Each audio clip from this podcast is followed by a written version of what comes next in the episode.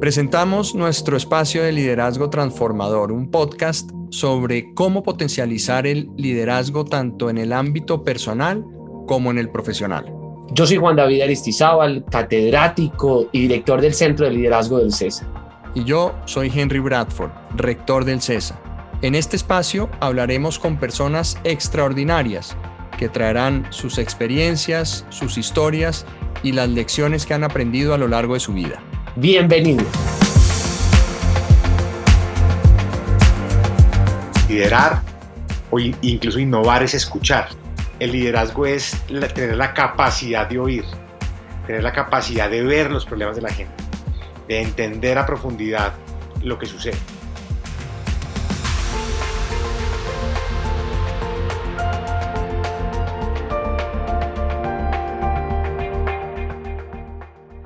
Santi, gracias. Gracias por estar en este espacio y empecemos. ¿En qué momento la vida de Santiago Amador se da cuenta del poder de ver? E, esa, es una, esa es una súper super buena pregunta. He intentado hacer una reflexión parecida y es porque me empecé a dedicar como a los temas públicos y tengo, y tengo dos hechos que me, que me marcaron un poquito la vida.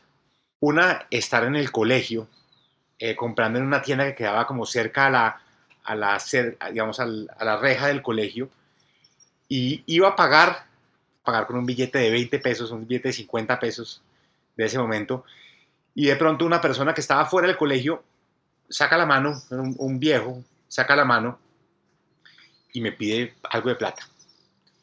Y yo en vez de comprar eh, lo que me iba a comprar de chiquito, le di la plata a esa persona. Y yo siento que ese, ese día, y, marcó toda mi vida, ese día vi al otro, vi la diferencia. Y fue una búsqueda que después, desde el colegio, empecé por esos temas, digamos, por querer entender la realidad de otras personas, por querer ver. Y eso es una cosa que, que es prácticamente una decisión. Algo pasa en la vida de uno y uno toma la decisión. Y después de eso, creo que, que he hecho muchas cosas, digamos, relacionadas con lo que estamos hablando, con ver, yo no sé si lo vamos a hablar más adelante tal vez, pero tal vez en, esa búsqueda, en esa búsqueda por, por el ver, empiezo a meterme en los temas de innovación. Y en los temas de la innovación, no sé si ustedes la han visto, digamos, en, sus distintas maneras, pero el pensamiento de diseño, por ejemplo, en la primera fase del pensamiento de diseño es empatía, que es básicamente sentar, sentarse a entender cuáles son las necesidades de las personas realmente, los puntos de dolor. Y, y entender una cosa súper importante y es que el liderazgo no es acerca de hablar, el liderazgo es acerca de ver, el liderazgo es acerca de escuchar. Liderar o incluso innovar es escuchar. Uno cree que es lo contrario, uno cree que, porque a veces uno, se confunde y cree que, la innovación o el liderazgo es el, político que va y habla en, una plaza pública lanza sus ideas. No, el liderazgo es tener la capacidad de oír, tener la capacidad de ver los problemas de la gente, de entender a profundidad lo que sucede. Entonces, me, acuerdo como de ese hecho fundacional de, haber tomado la decisión de ver y después la repito en todas partes. Es decir, cuando yo viajo, por ejemplo, incluso me invitan a Cancún una semana. Yo no me quedé en el hotel toda la semana. Cogí un carro y me fui de pueblo en pueblo para entender cómo era la costa y para hablar con las personas que estaban ahí. Y un tema también que me cambió mucho la vida, estaba yo en el Vaticano, se acababa de posicionar el Papa Francisco y me tocó un discurso donde él hacía la diferencia entre el pueblo errante y el pueblo peregrino. Y eso me marcó también mucho la vida y tiene que ver con ese tema de ver. El pueblo errante, cuando, cuando uno es errante, uno está viajando, no le importa nada, no le importa ni siquiera el camino. Uno está errando, está yendo sin sentido. Pero cuando uno tiene sentido, cuando uno, cuando uno le, tiene, le, mete su vida, es como una especie de filtro, como una, una especie de nuevos ojos, porque es que el ver implica también, digamos, ser consciente con el filtro que uno mira las cosas. Y el propósito es el mejor filtro para ver las cosas. Es, es, impresionante. Como cuando uno se pone unas gafas distintas y empieza a ver cosas distintas. Y entonces el pueblo peregrino, a diferencia del pueblo errante, el pueblo peregrino es el que va caminando pero con un propósito. Entonces ahí cogí dos, dos temas. El tema del caminar, digamos, de ser peregrino, de andar. A mí me gustan mucho los proyectos de andar. Yo he hecho varios proyectos eh, que significan montarse en alguna parte y arrancar y ver cosas. Por ejemplo, el cinebus, llevar el, cine de pueblo en pueblo. Ahora estoy, lo que les decía de los viajes, ahora estoy emprendiendo un proyecto eh, que se llama 1123, Que espérese, espérese.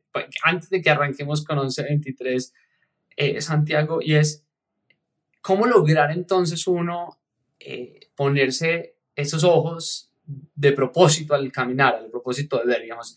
Eh, logro entenderte, sí, listo, cuando uno le pone propósito, pero ¿cómo hacerlo mañana? O sea, al final, mañana digo, listo, le compro el cuento a Santiago de caminar y ver con una intención. ¿Cómo lo arranco? ¿Por dónde arranco? Yo creo que hay que buscar adentro. La primera búsqueda es definitivamente adentro. Porque si mañana salgo sin hacer esa búsqueda adentro, pues voy a ser el, mismo viajando y, no entendiendo un poco qué veo. Y, sobre todo una reflexión que yo, que yo me hago últimamente, eh, o dos reflexiones. La primera es, es que cuando, cuando, siempre me pasa cuando voy a mercar. Yo no creo que, que, la vida y el mundo haya sido creado para que unas personas vayan a mercar o a pagar sus cuentas o a pensionarse. Es decir, este mundo se tiene que tratar de cosas mucho más eh, profundas y mucho más transformadoras que las cosas tan, digamos, tan cotidianas, digamos. Eh, no nacimos para pagar cuentas, no nacimos para, para trabajar y pagar cuentas, tuvimos que nacer para otra cosa. Entonces es, es un poquito reflexionar sobre esa inconformidad con, con, el estado de las cosas. Y está atada también con algo que pasa en la realidad nos debe generar una molestia.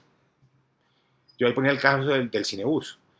Yo estaba una vez sentado ahí viendo televisión y de pronto una estadística. El 96% de los municipios del país no tiene salas de cine. 96%. Entonces, esa estadística a mucha gente le puede dejar tranquila y puede dormir, pero a cada persona le llegará su estadística que no lo deja dormir. A mí esa no me dejó dormir. Esa estadística no me dejó dormir. E, e, ese dato específico no me dejó dormir. Y renuncié al trabajo y, y monté el cinebus y me fui a los pueblos. Y es una decisión, es determinación.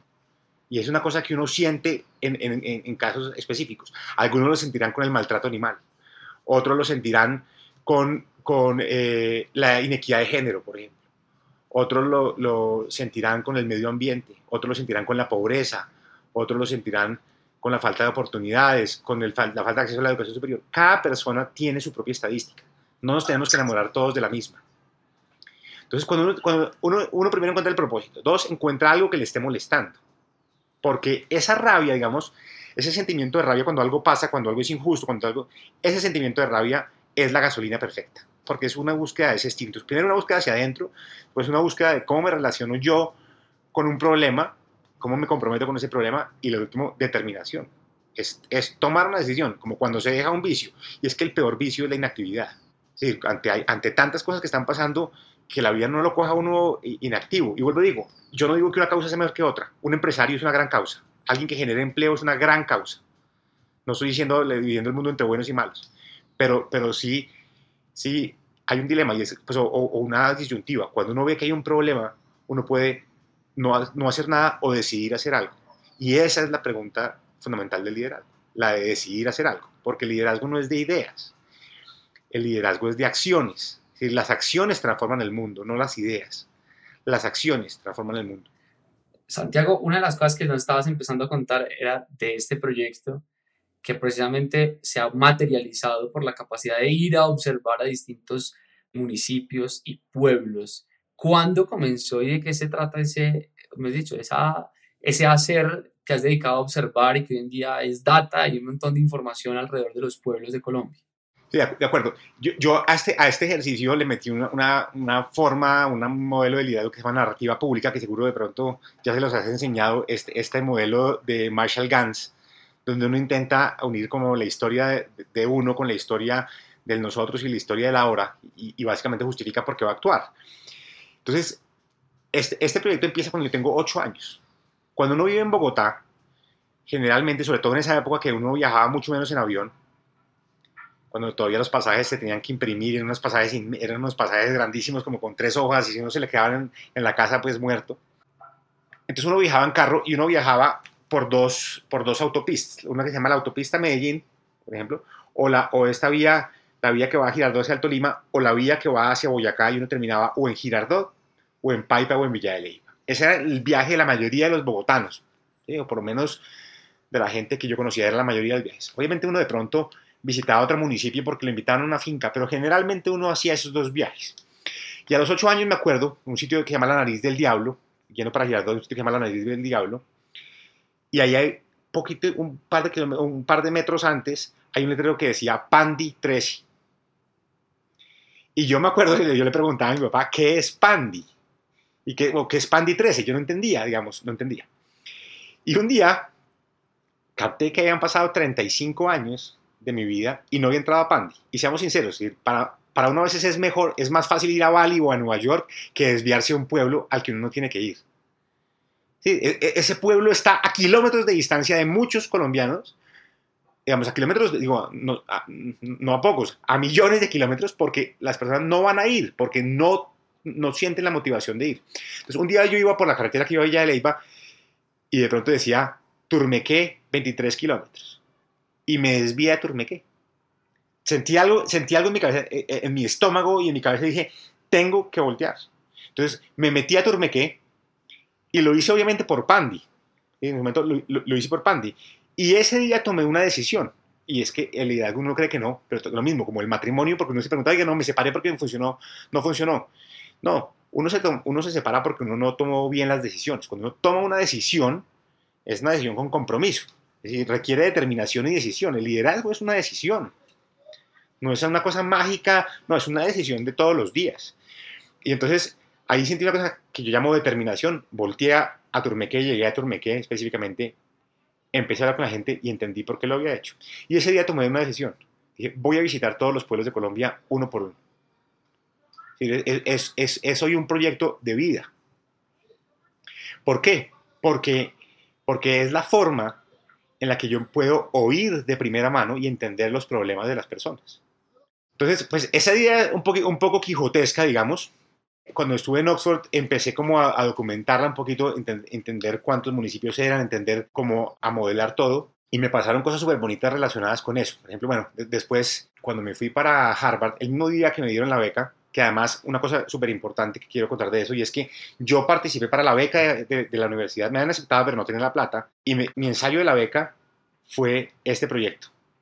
Es decir, cuando uno se compromete con una idea y toma ese tipo de decisiones, la vida le retribuye, es impresionante cómo las cosas confabulan para eso. Entonces yo pedí la beca con ese ensayo y, me, y Harvard me dio una beca para estudiar administración pública.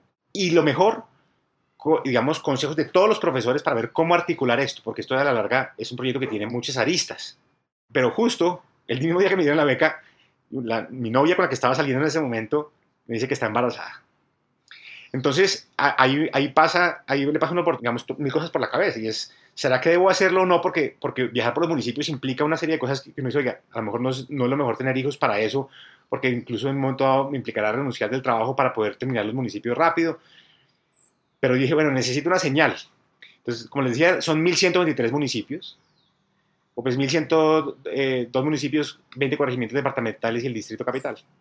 Y cuando yo le estaba pidiendo la vida una señal, mi hijo nació el 11-23, el 23 de noviembre nació, es decir, como, como, que, como que se alinea todas las cosas del propósito. Además, yo no sabía, nació el mismo día que se había muerto, eh, que, de, mi hermano, de un hermano mío que se murió, y yo no sabía qué día había nacido mi hermano.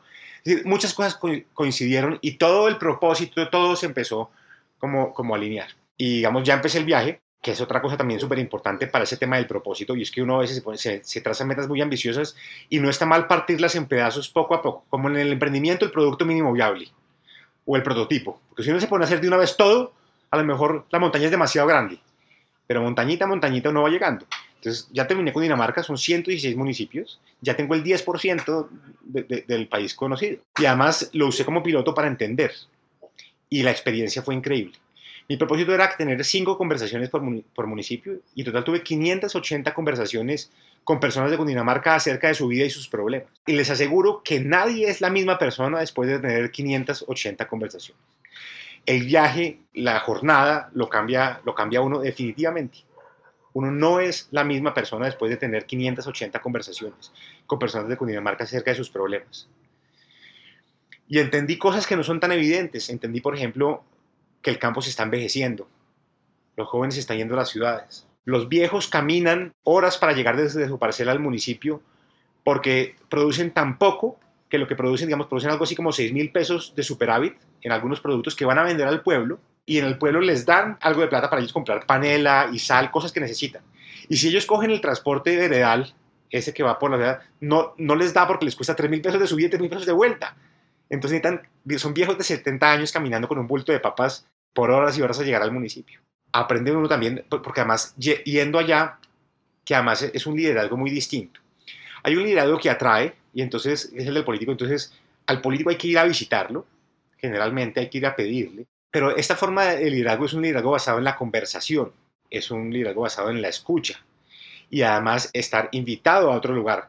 Entonces uno entiende, por ejemplo, eh, si es de clima caliente o es de clima frío. Porque cuando uno, se imagina el mapa de Cundinamarca, uno no lo entiende ni lo menciona. ¿Qué, qué, municipios quedan arriba? ¿Qué, ¿Qué, municipios quedan abajo?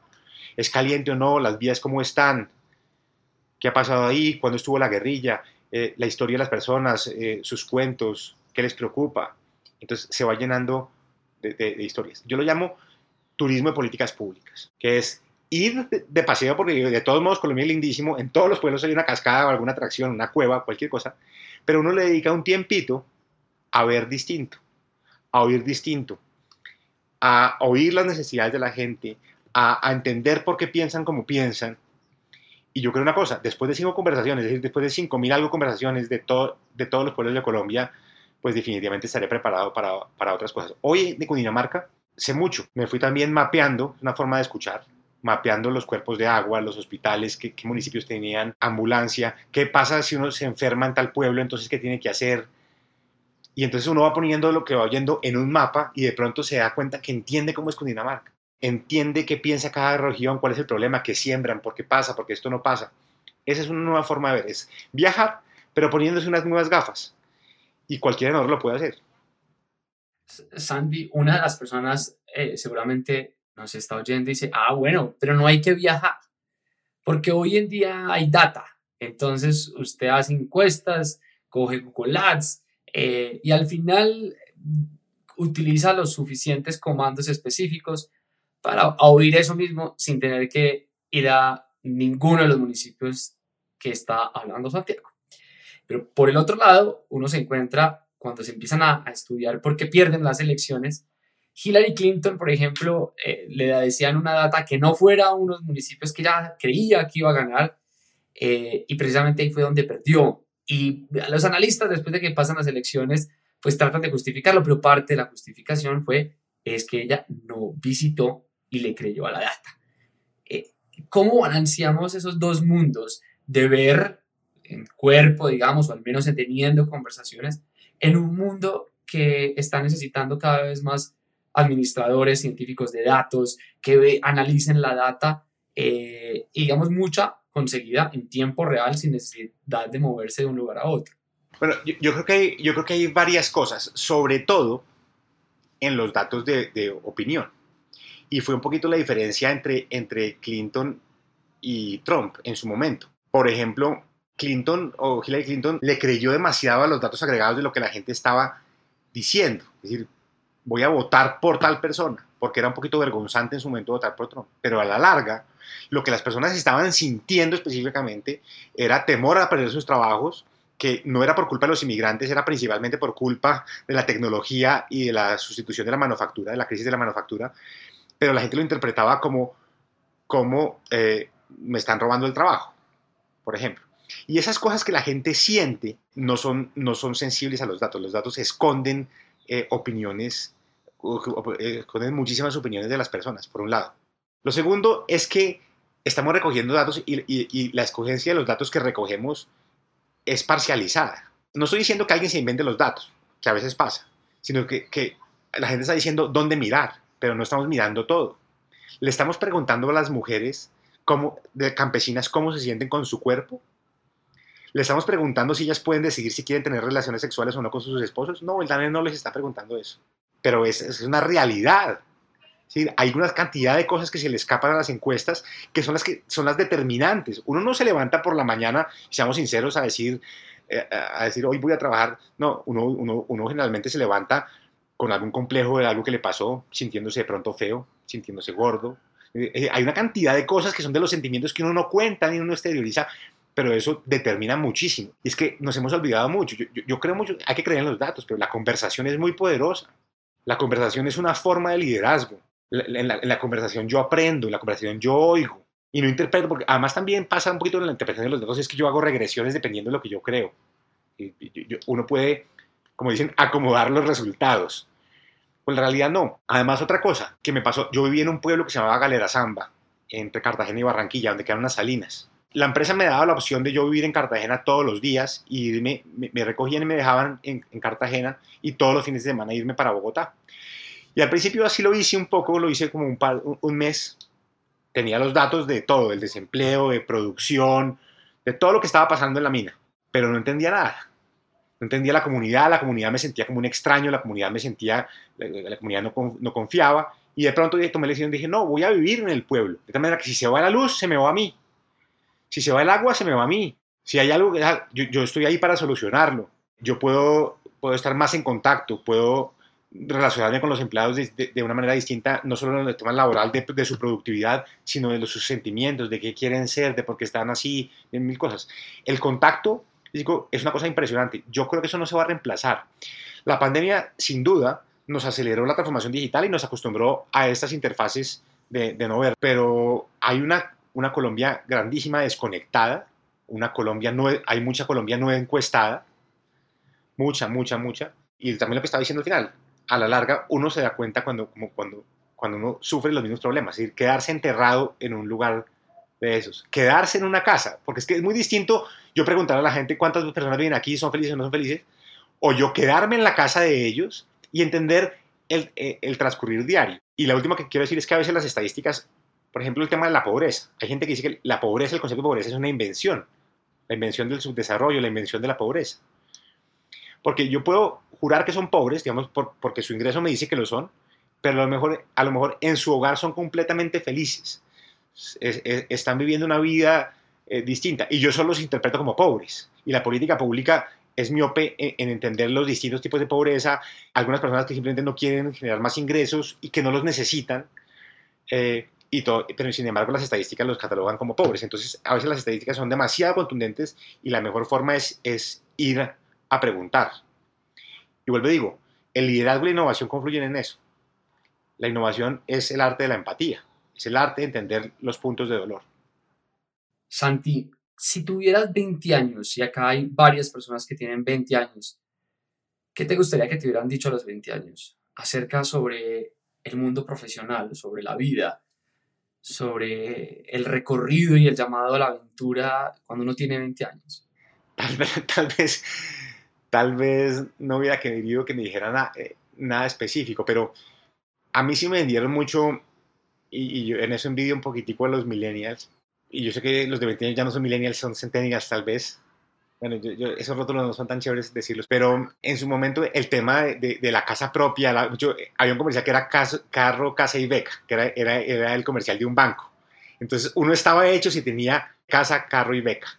Esas eran como las tres cosas, esa era la aspiracional de las familias en general. Y, y ese es un, un, sueño un poquito castrante y un poquito limitante. El tema de la, de la, de la seguridad, de tener, de tener las cosas. Obviamente después, si uno no lo va, digamos, cuando uno va creciendo, pues sí, tiene que ser ordenado, tiene que ahorrar, hay una cantidad de cosas que tiene que hacer, porque no solo de ideas se vive, pero, es, pero el, miedo, por ejemplo, el miedo al, a no tener esas cosas, digamos. A mí me, hubiera gustado que no me hubieran inculcado ese sueño, que era una derivación empobrecida del sueño americano, sino al contrario, al contrario ¿cuál, es el, cuál es su propósito? Eh, que, me lo hubieran, que, que, que me hubieran preguntado un poco eso, que no me hubieran juzgado, digamos, pues, por ser bueno o mal estudiante. En ese momento era, e, era el, buen el buen estudiante gozaba de un reconocimiento, que digo que no, digamos, no estoy diciendo que, que le haya que ser mal estudiante, pero, yo, pero hoy, hoy importa si uno es tan, algo mal estudiante o no le fue tan bien, si no tiene ese propósito y uno sabe que, a dónde quiere llegar. Eh, tal vez lo que quiero responder es, es, el tema de los estándares de lo que era el éxito. El éxito era tener, una, era tener esas tres cosas. Y yo creo hoy que el éxito es otra cosa me, hubiera gustado, me hubiera gustado que me hubieran dicho, por ejemplo, que el éxito era conocer más personas, que el éxito era dejarse sorprender por esos pueblos, por ejemplo. Y un poco también lo que yo, digamos, si yo tuviera 20 años, como dice la canción, yo uniría dos cosas. Me dejaría inculcar un sentido de la espiritualidad, no la religión, pero de la espiritualidad, es decir, conectaría la espiritualidad, eh, porque también me tocó un poquito la crisis de la iglesia, entonces, entonces pues fuimos muy reaccionarios ante la religión y, y, mucho ateo que no cree en nada. Y no importa el tema de la religión, pero sí el tema de la espiritualidad. Y el tema, como les decía, el tema de las nuevas visiones del éxito. Porque cuando uno es chiquito, todavía tiene esos temas del colegio de quién tiene, quién no tiene, quién es el popular, las novias, eso. Y eso a los 40 años importa cero. Cero, cero. A los 40 años es, es quien esté en, en movimiento, quien esté haciendo algo. Un poquito de eso, Juan. Un libro que hay que leer, sí o sí, todos los que nos están oyendo tienen que oírse este libro. Tengo varios que recomendar, pero, pero yo dejé hace un, un tiempo de leer libros ávidamente, me leo, leo mucho menos que antes libros y leo específicamente papers o leo artículos de revista. Hay una revista que me gusta mucho, y yo no sé si estoy pecando pues por decirle a las personas que no lean libros sino revistas, que se llama Stanford Social Innovation Review. Es una revista de la Universidad de Stanford que como así como Harvard Business Review tiene pues tantos lectores en el mundo que es esta revista de negocios, que además también es muy buena. Yo leo una que se llama eh, Stanford Social Innovation Review. La suscripción no, es costosa y lo pone a uno digamos, a, hablar de los temas sociales con altura. Es que yo no sé por qué aquí en Colombia los temas sociales la gente piensa que son de izquierda y entonces uno habla de un tema social y es de izquierda. No, en Estados Unidos la cosa es muy distinta y yo he leído varios de esos artículos que me han cambiado la vida. Uno, por ejemplo, un artículo que se llamaba, se llamaba Quality Design for the Poor y era que hay, hay, gente, digamos, incluso empresas, que lo que hacen es, es restar diseño cuando un producto va para los estratos 1, 2 y 3, que es lo que pasa un poquitico en D1. Entonces, a 1 es las mismas cosas, pero, pero le, le, quitan diseño en el empaque. ¿sí? Es como un poquito a, la pobreza, menos diseño. Y este artículo decía, al revés, hay que meter el mundo del diseño para solucionar los problemas sociales. Entonces, yo de ahí he aprendido muchísimos, eh, muchísimos eh, frameworks, por ejemplo, y a mí me gusta más leer sobre esas cosas. Gracias, Santi, por la recomendación. Gracias por este espacio, gracias por acompañarnos. Eh, y espero que nos volvamos a ver, en una próxima oportunidad. Y sigan, sigan a Santiago Amador. ¿Dónde uno puede encontrar lo que estás haciendo? ¿Dónde uno puede ver tus redes sociales o el proyecto? ¿Cómo, ¿Cómo uno se mantiene en contacto contigo? ¿Cuál es la red para, para poder conocer más de lo que estás haciendo? Bueno, yo no uso Twitter, Juan, no, uso Twitter, no, no, es mi medio, me parece que la gente realmente no se está oyendo. Facebook tampoco, yo uso Instagram, me gusta mucho la documentación muy precisa de las cosas o lo que estoy sintiendo cuando estoy haciendo los proyectos. Eh, pero hoy en día yo creo que LinkedIn, eh, tal, vez. Santiago Amador, ahí te encuentro no fácil con este correo que tienes acá, Santiago Amador. Listo. Gracias. Gracias, Santi. Gracias por acompañarnos. Un abrazo de toda la comunidad del CESA. Gracias por este espacio. No, a ustedes, Juan, y a todos los 134 que están conectados, muchas gracias por oír ese tema y espero que haya sido de utilidad.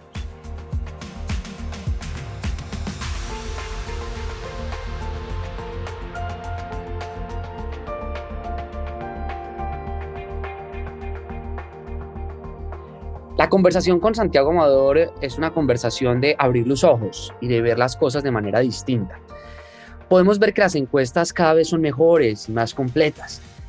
La capacidad que tenemos como sociedad de absorber y entender data es cada vez mejor. Por eso tanto se habla de los científicos de datos o de aquellos analistas que se contratan en las empresas solo para analizar la data. Pero hay cosas que la data como tal no muestra y eso es lo que Santiago nos habla de Colombia, de esa Colombia no encuestada, de esa Colombia que no se refleja en las muestras, esa Colombia que no está ahí cada vez que uno ve un nuevo resultado de una cifra.